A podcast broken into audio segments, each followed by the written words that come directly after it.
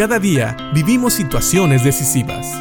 La Biblia nos da seguridad, nos anima y nos instruye. Impacto Diario con el doctor Julio Varela.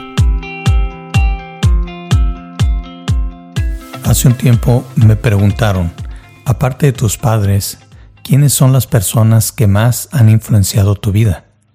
Y después de pensar un rato, supe la respuesta.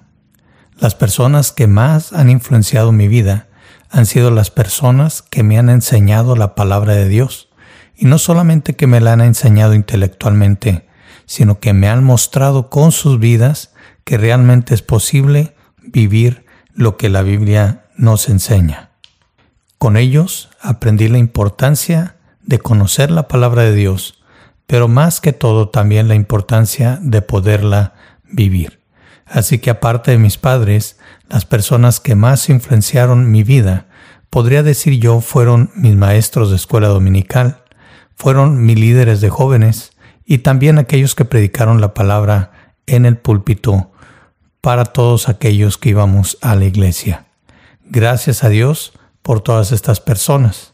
Y sabes, con esto quiero que pensemos en la influencia que podemos tener nosotros también en aquellos que nos siguen especialmente aquellos que son padres, siguiendo Proverbios capítulo 20 versículo 7, que dice así, los justos caminan con integridad, benditos son los hijos que siguen sus pasos.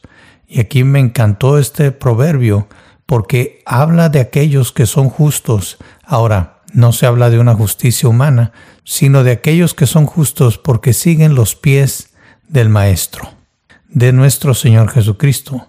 Y viendo una definición de íntegro, se dice de una persona recta, proba, intachable, una persona que no comete ninguna cosa inadecuada delante de los ojos de Dios. Esa es una persona íntegra. Caminar con integridad significa seguir al Señor Jesucristo, como nos lo dice Primera de Juan capítulo 2, versículo 6 que dice, los que dicen que viven en Dios deben vivir como Jesús vivió. Hay otra versión que dice que deben de andar como Él anduvo. Esa es otra traducción. El que dice que permanece en Él debe andar como Él anduvo. Así que una persona justa, una persona íntegra, es una persona que camina siguiendo los pasos de nuestro Señor Jesucristo. Y me gusta la siguiente parte de este proverbio, porque habla de aquellos que pueden seguir el ejemplo de estas personas íntegras, de estas personas que caminan en integridad. Dice, benditos son los hijos que siguen sus pasos.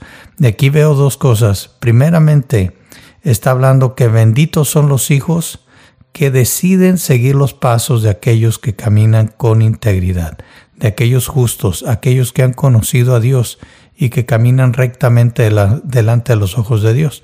Lo cual quiere decir lo siguiente, que es posible que haya personas justas, personas entregadas a Dios, que caminen con integridad, cuyos hijos decidan no seguir esos pasos.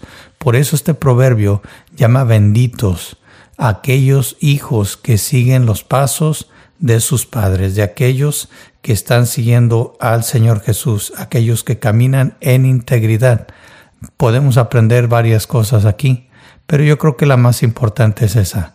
Hay padres que caminan en integridad e hijos que no lo hacen, pero benditos son aquellos que deciden seguir los pasos de los padres que caminan en integridad, aquellos que han conocido a Cristo y que hacen lo recto delante de los ojos de Dios.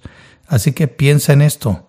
Nuestra obligación es dar el buen ejemplo, caminar rectamente en integridad pero también es responsabilidad de los hijos decidir seguir los pasos de sus padres, de padres piadosos que siguen y aman a Dios.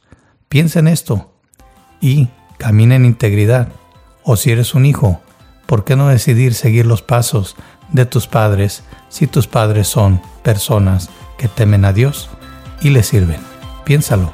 Que Dios te bendiga.